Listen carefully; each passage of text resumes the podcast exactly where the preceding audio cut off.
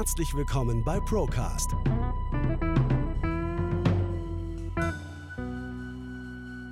Der Podcast der ProLife GmbH.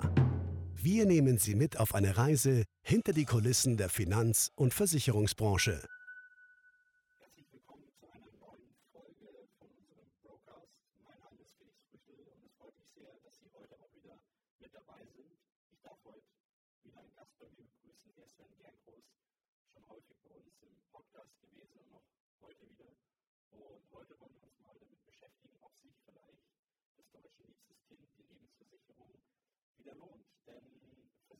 Versicherungsgesellschaften in Deutschland, einige zumindest, haben die Gesamtverzinsung wieder angehoben.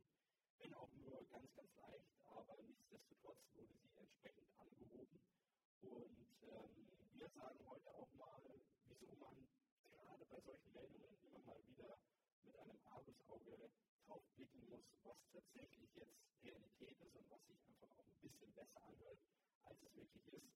Und ähm, wieso viele Sparerinnen und Sparer, beziehungsweise fast alle in Deutschland, trotzdem leer ausgehen werden. Ich freue mich auf diese gemeinsame Folge, gemeinsam mit dir, Sven. ProLife. Einfach clever. Du lachst schon, äh, vielleicht kann man vorwegnehmen, dass es nicht ganz so rosig ist, wie es jetzt in den Medien immer diskutiert oder auch kommuniziert wird. Ähm, aber wir haben uns jetzt mal die Mühe gemacht, uns da ein bisschen einzulesen, um da auch mal ein bisschen Klarheit reinzubringen, weil ganz so einfach, wie es dann häufig auch beschrieben wird, dass jetzt die Gesamtverzinsung angehoben wird und damit alles wieder in Ordnung ist im Rahmen der, der Lebensversicherung, ist es leider nicht. Ähm, nichtsdestotrotz haben viele Versicherungsgesellschaften jetzt in den letzten Wochen ähm, Pressemeldungen rausgegeben, ähm, wo sie dann kommuniziert haben, dass entsprechend die Gesamtverzinsung angehoben wird. Sven, wir haben uns mal angeschaut, was überhaupt die Gesamtverzinsung ist und wie man die aufdröseln kann. Genau, also das, äh, man unterscheidet quasi zwischen der laufenden Verzinsung und der Gesamtverzinsung. Mhm. Also die laufende Verzinsung ist im Endeffekt der Garantiezins des Vertrages, also mhm. der Höchstrechnungszins, wie ihn mhm. ja die Versicherung nennt, und äh, der laufende Überschuss, also die mhm. laufende Überschussbeteiligung. Das ist die laufende Verzinsung. Die Gesamtverzinsung ist, wenn dann noch der Schlussbonus, also der Schlussüberschuss dazukommt, mhm. wo auch die Bewertungsreserven mit drin sind. Alles klar. Ähm, vielleicht so viel zu dem Thema noch, damit wir einfach alle Punkte, die man da, auf die man irgendwie stoßen kann, einmal dis abgediskutiert haben. Dieses Thema Höchstrechnungszinssatz. Vielleicht ganz kurz dazu. Ich weiß, wir haben das an dem einen oder anderen Video in der Vergangenheit schon mal thematisiert. Höchstrechnungszinssatz ist der Zinssatz, mit dem Versicherungsgesellschaften maximal rechnen dürfen, die sie mir maximal garantieren dürfen bei klassischen Verträgen, richtig? Genau, deswegen heißt er ja auch im, im Volksmund, nennt man ihn ja Garantiezins. Mhm. Also das heißt, der kam ja von ursprünglich 4%. Inzwischen sind wir bei 0,25 Prozent mhm. und das ist das, was quasi der Versicherer oder mit welchem Zinssatz, also Höchstrechnungszins, der Versicherer rechnet. Wenn ich heute also eine Lebensversicherung abschließe, bekomme ich 0,25 Prozent Garantieverzinsung auf eben meinen Sparanteil. Genau, und das wird auch, das haben Sie jetzt schon angekündigt, 23 so bleiben okay. und wahrscheinlich auch 24 so Trotz bleiben. der steigenden Zinsen jetzt. Äh, ja. Okay. Dann haben wir noch das Thema laufende Überschüsse, Bewertungsreserven und Überschüsse, die es zum Ende der Laufzeit gibt. Bei Überschüssen müssen wir unterscheiden. Es gibt Überschüsse, die garantiert sind und es gibt Überschüsse, die jederzeit auch wieder eingestrichen werden können. Mhm, genau, also es gibt quasi die laufende Überschussbeteiligung, die wird einmal im Jahr dem Vertrag gutgeschrieben und ist insoweit garantiert. Und dann gibt es die, die Schlussüberschussanteile, wo auch die Bewertungsreserven drin sind und die sind bis zum letzten Tag nicht garantiert. Da haben wir dieses Jahr auch ganz, ganz viel Bewegung da drin gesehen. Also viele Bewertungsreserven und Schlussüberschussanteile, die tatsächlich immens gekürzt worden sind. Die Gesetzesgrundlage dafür, die gibt es ja schon seit dem Jahr, ich glaube 2014, wenn ich mich nicht, äh, nicht irre. Genau. Ähm, äh, ich glaube, die Anekdote war doch so, das war während der Weltmeisterschaft 2014 wurde das Lebensversicherungsreformgesetz 2 durchgewunken, das entsprechend dazu geführt hat, dass Bewertungsreserven und Schlussüberschüsse bis zum letzten Tag tatsächlich gestrichen werden können. Genau, die Möglichkeit wurde eben gelassen oder geschaffen, so mhm. muss ich es eher sagen, dass quasi der Versicherer, wenn er das für notwendig erachtet, die Überschussanteile und also Schlussüberschussanteile mhm. und Bewertungsreserven kürzen darf. Alles klar. So, ähm, das geschieht bis heute, das heißt, das Gesetz ist 2014 verabschiedet worden, hat aber Tragweite tatsächlich bis heute. Wir haben es dieses Jahr ein paar Mal, also nicht nur ein paar Mal, wir haben es dieses Jahr flächendeckend erlebt, tatsächlich ja. erlebt, genau. ja, richtig. Ähm, was mir bei der Diskussion auch immer zu kurz kommt, das ist auf der einen Seite diese pauschale Aussage, ja, Lebensversicherung erhöhen Gesamtverzinsung und alles ist wieder gut. Und auf der anderen Seite, dass das ja auch nur für klassische Versicherungspolicen gilt. Genau, richtig. Also es ist für die, heute nennt man sie Klassik, früher hat man sie klassische Lebensversicherung oder klassische Rentenversicherung genannt. Jetzt nennt man sie eben Klassik durch die Produktsparten hindurch mhm. und genau für die gilt es auch. Also das heißt, äh, ein Kunde mit einem vorgebundenen Vertrag ist davon nicht betroffen. Der ist davon nicht betroffen. Ähm im positiven wie auch im negativen Zusammenhang, weil er hat einfach keine Garantieverzinsung, das ist klar, weil er von den Vorwerten abhängig ist. Aber er partizipiert jetzt in Anführungszeichen auch nicht von dieser gestiegenen ähm, Gesamtverzinsung, die jetzt tatsächlich in den Markt geworfen wird. Nein, tut er nicht. Das Verhältnis zwischen klassischen Policen oder dieser Klassik, wie du es jetzt genannt hast, und vorgebundenen Policen am Markt, das ähm, driftet ja auch immer mehr auseinander.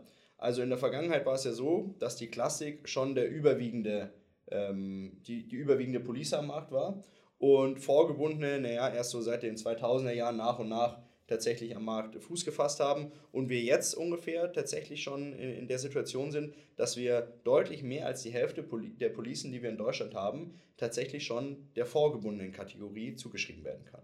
Genau, gestartet hat das ganze Thema ja mit äh, klassischen Lebensversicherungen. Das mhm. war ja so das erste Zugpferd der, Versicherungs, äh, der Versicherungswirtschaft.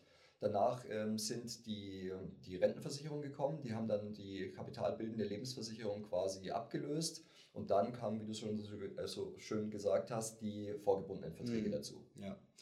Ähm, ich weiß nicht, wie es dir geht, Sven, aber eine Sache, die mir äh, oder grundsätzlich an der Diskussion immer so ein bisschen stört, ist das Thema, dass da immer Verzinsungen nach außen gegeben werden, aber die jeweiligen Kosten, die im Hintergrund sind, dass die fast nie thematisiert werden die werden auch sehr gut unter Verschluss gehalten, sage mhm. ich mal. Es gibt zwar die ein oder anderen Tabellen, wo du nachlesen kannst, was da ungefähr an Abschluss- und Verwaltungskosten aktuell laufen. Nur eine genaue Zahl bekommst du zum Vertrag nicht. Mhm. Und man geht davon aus, dass man immer ungefähr bei 20 Prozent liegt. Es gibt aber auch Gesellschaften, die deutlich höher sind. Ja. Also man muss sich immer vergegenwärtigen, um mal bei dem Beispiel zu bleiben oder ein Beispiel zu nennen. Ich zahle 100 Euro in den Vertrag ein. Dann ist es definitiv nicht so, dass die 100 Euro auch verzinst werden, sondern davon gehen auch erstmal Kosten weg. Kosten für die Verwaltung, Kosten für den Vertrieb dieses Vertrages oder der Versicherungsgesellschaft und völlig zu Recht auch Risikokosten, die vielleicht in dem Vertrag auch enthalten sind. Genau, und alles, was da quasi davon übrig bleibt, ist der sogenannte Sparanteil und genau auf diesen Sparanteil wird dann auch eine Verzinsung bezahlt. Alles klar.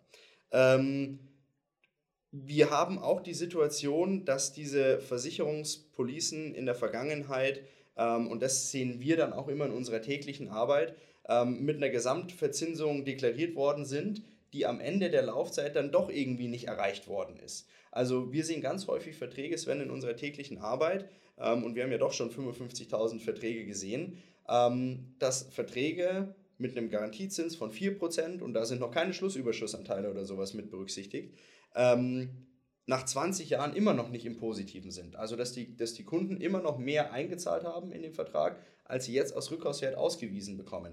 Und da, das verstehe ich nicht so richtig, weil wenn ich sage, ich habe doch eine gewisse Verzinsung ähm, und diese Gesamtverzinsung, die ja jetzt auch wieder ähm, anscheinend steigt, würde ja eigentlich dazu führen, dass ich ja auch eine positive Rendite habe. Das heißt, ich habe einen höheren Rückkaufswert als den Wert, den ich eingezahlt habe.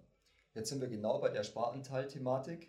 Da mhm. du nicht genau weißt, wie hoch ist der Sparanteil, weißt du auch nicht, wie viel Zins geht tatsächlich in den Topf rein. Mhm. Und dann kann es auch vorkommen, dass du mehr einbezahlt hast, als du rausbekommst und trotzdem eine positive Rendite ausgewiesen bekommst. Ja.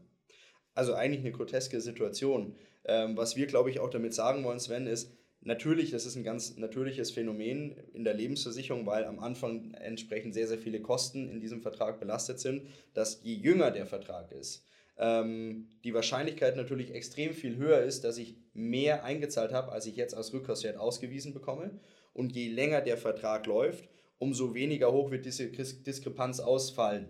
Und man muss auch definitiv jeden einzelnen Vertrag individuell prüfen, weil wir haben schon Verträge gesehen, die sind 20, 25 Jahre gelaufen, die waren immer noch im Negativen. Und auf der anderen Seite haben wir Verträge gesehen, die haben erst 10 Jahre auf dem Buckel gehabt, auf gut Deutsch, und die waren schon im Positiven.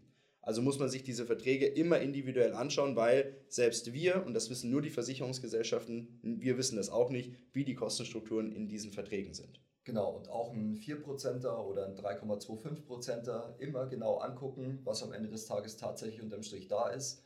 Denn wir reden ja davon, dass jeder eine Rendite sich wünscht. Ja. Und äh, trotz Versicherungsschutz etc. soll ja am Ende des Tages auch Geld dran wachsen. Und genau deswegen auch bitte immer Verträge, die vermeintlichen hohen Garantiezins haben, immer genau prüfen und sich anschauen. Jetzt kommt Werbung. Gefällt Ihnen der Procast genauso gut wie mir?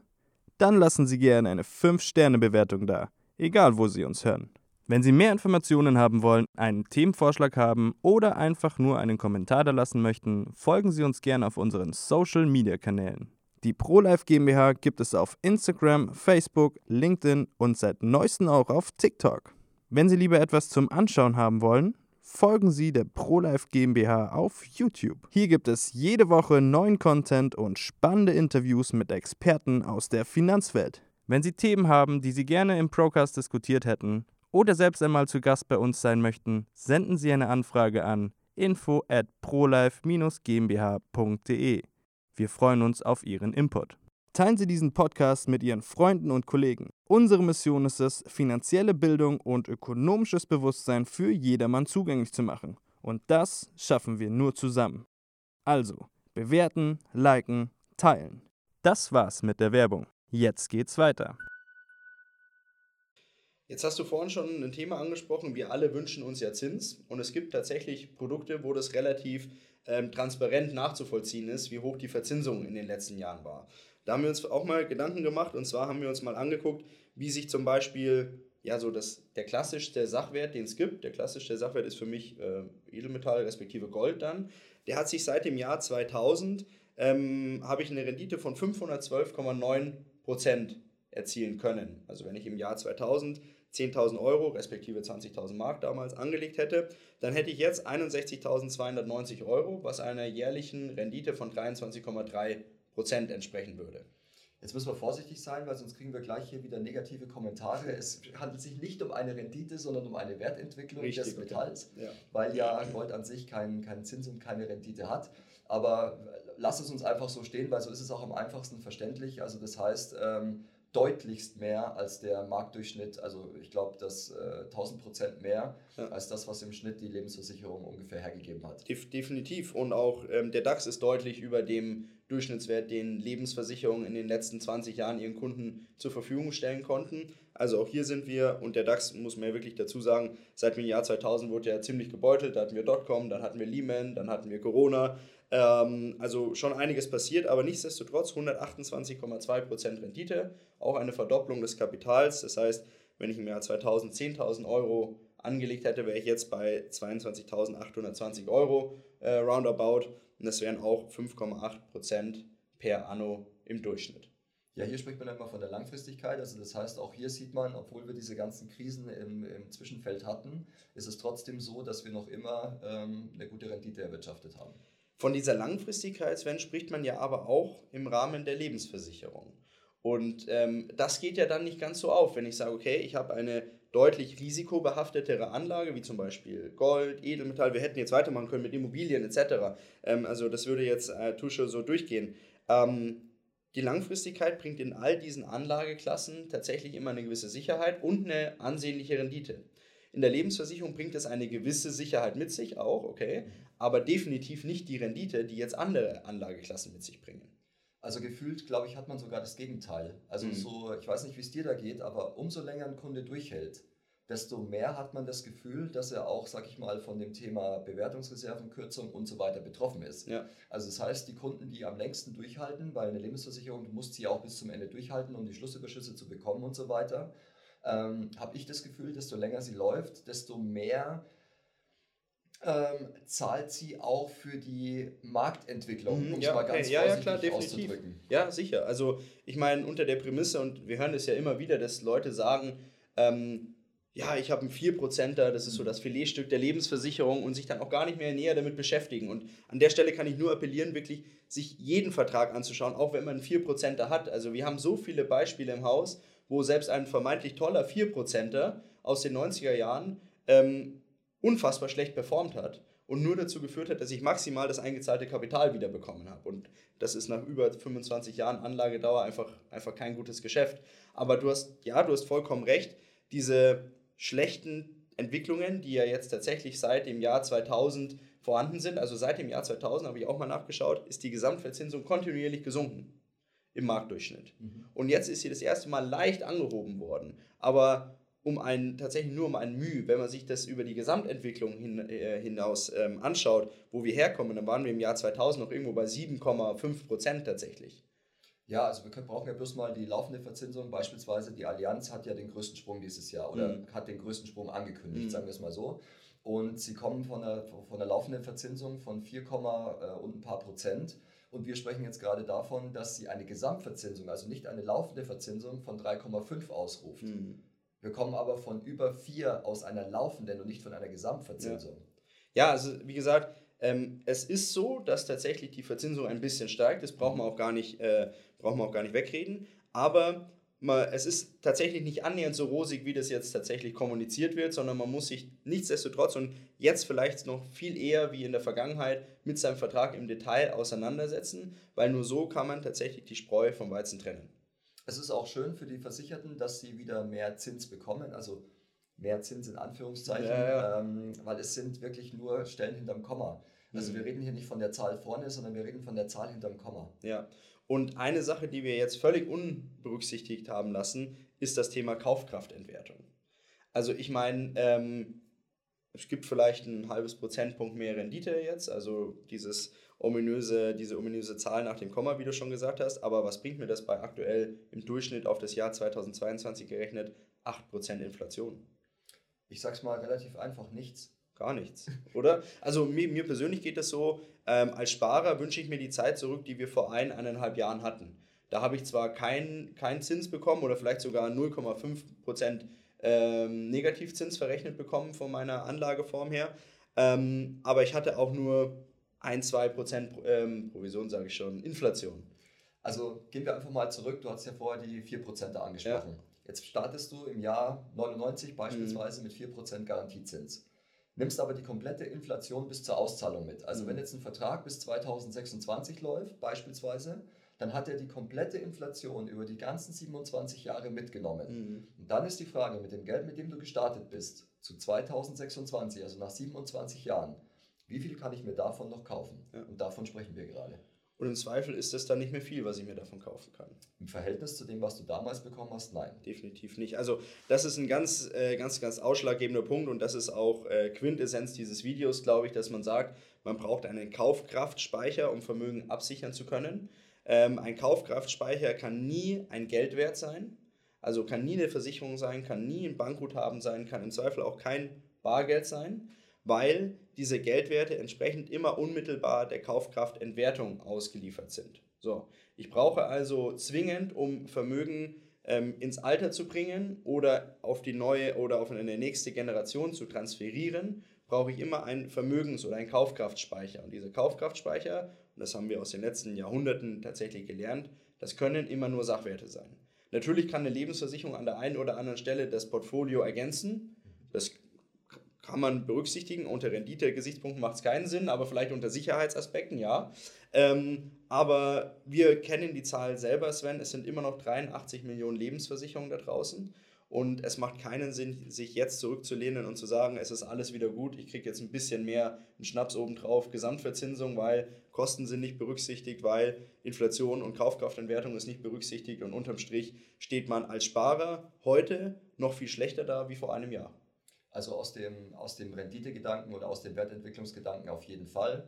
Was natürlich nicht passieren darf, ist, dass man jetzt, äh, sage ich mal, hauruckmäßig eine Versicherung kündigt, die man zum, äh, zum Versicherungsschutz benötigt. Ja. Also auch das bitte immer genau berücksichtigen. Wie gesagt, unter dem Renditeaspekt, da gibt es eigentlich nichts zu sagen. Also das ja. kann man auch nicht schönreden. Ja. Aber unter dem Versicherungsschutz natürlich immer gucken, äh, inwieweit die, die Verträge benötigt werden. Richtig. Also wenn es da irgendwie ähm, Beratungsbedarf oder Informationsbedarf äh, benötigt, dann einfach mal auf unsere Seite gehen. Wir verlinken die jetzt auch nochmal unter dem Video oder unter dem Podcast. Da kann man sich die wichtigsten Informationen einholen. Wir haben eine relativ große FAQ-Seite, wo man sich auch eigentlich alle Informationen einholen kann, die man so braucht. Und dann muss man für sich selbst ähm, ja, überlegen, ist das Investment oder das Portfolio, in dem ich in investiert bin, ist das noch zeitgemäß?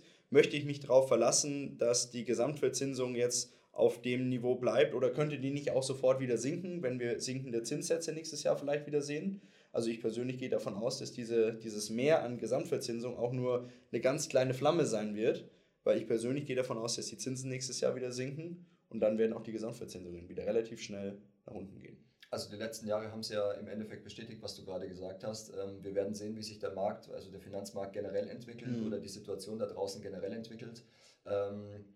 Ja, es kann durchaus passieren, dass wir nächstes Jahr schon wieder weniger Verzinsung sehen. Ja. Und ich meine, es wird ja auch immer, immer unmittelbar an die Kunden weitergegeben. Das größte Problem sehe ich tatsächlich darin ähm, in der Kaufkraftentwertung, dass das eben ähm, das Vermögen extrem abschmelzen lässt. Und das größte Problem sehe ich darin, dass man einfach auch ganz wenig objektive Informationen darüber bekommt. Das war ja auch der Grund, warum wir gesagt haben, wir setzen uns jetzt mal zusammen, wir nehmen das Ganze jetzt mal auf und fassen das zusammen, weil selbst wir uns extrem schwer getan haben, objektive Informationen über das Thema Anstieg der Gesamtverzinsung im Lebensversicherungsbereich zu bekommen. Ja, also wir haben auch sehr tief gegraben und sehr viel gelesen, weil es, äh, du siehst einfach die Zahl, beispielsweise 3,5 Prozent mhm. Gesamtverzinsung Allianz und denkst dir dann, ist ja gar nicht so schlecht, ja. 3,5 Prozent. Wenn du es aber dann ein bisschen verifizierst, dir anguckt, was war die letzten Jahre und was ist da passiert und hier passiert und wie viel ist es tatsächlich am Ende des Tages wert, ja. dann ja, triffst du auf äh, eine nüchterne äh, Rechnung. Ja, dann triffst du auf eine nüchterne äh, Rechnung und dann bist du vielleicht selbst auch ein bisschen ernüchtert, weil es ist gar nicht so, wie es ist. Also dürfen wir Sie an der Stelle jetzt nur beglückwünschen, wenn Sie bis zum Schluss durchgehalten haben, denn Sie haben jetzt deutlich mehr Informationen wie davor. Sie wissen, wie damit umzugehen ist. Sie wissen auch, dass sie ähm, diesen, diesen rosigen Überschriften im ersten Moment vielleicht mal ein bisschen hinterfragend ähm, ja, äh, zur Seite stehen sollten und dann tatsächlich auch eine kleine Analyse durchführen sollten. Wenn wir Ihnen in irgendeiner Form helfen können, dann gerne an uns wenden. Ansonsten hoffe ich, dass wir mit dieser kurzen ähm, Informationsflut Ihnen tatsächlich weiterhelfen konnten. Wir bedanken uns, dass Sie mit dabei waren. Danke Sven, dass du auch wieder mit dabei warst. Gerne. Und dann wünschen wir Ihnen eine schöne Restwoche. Viel Spaß beim Analysieren Ihrer Verträge.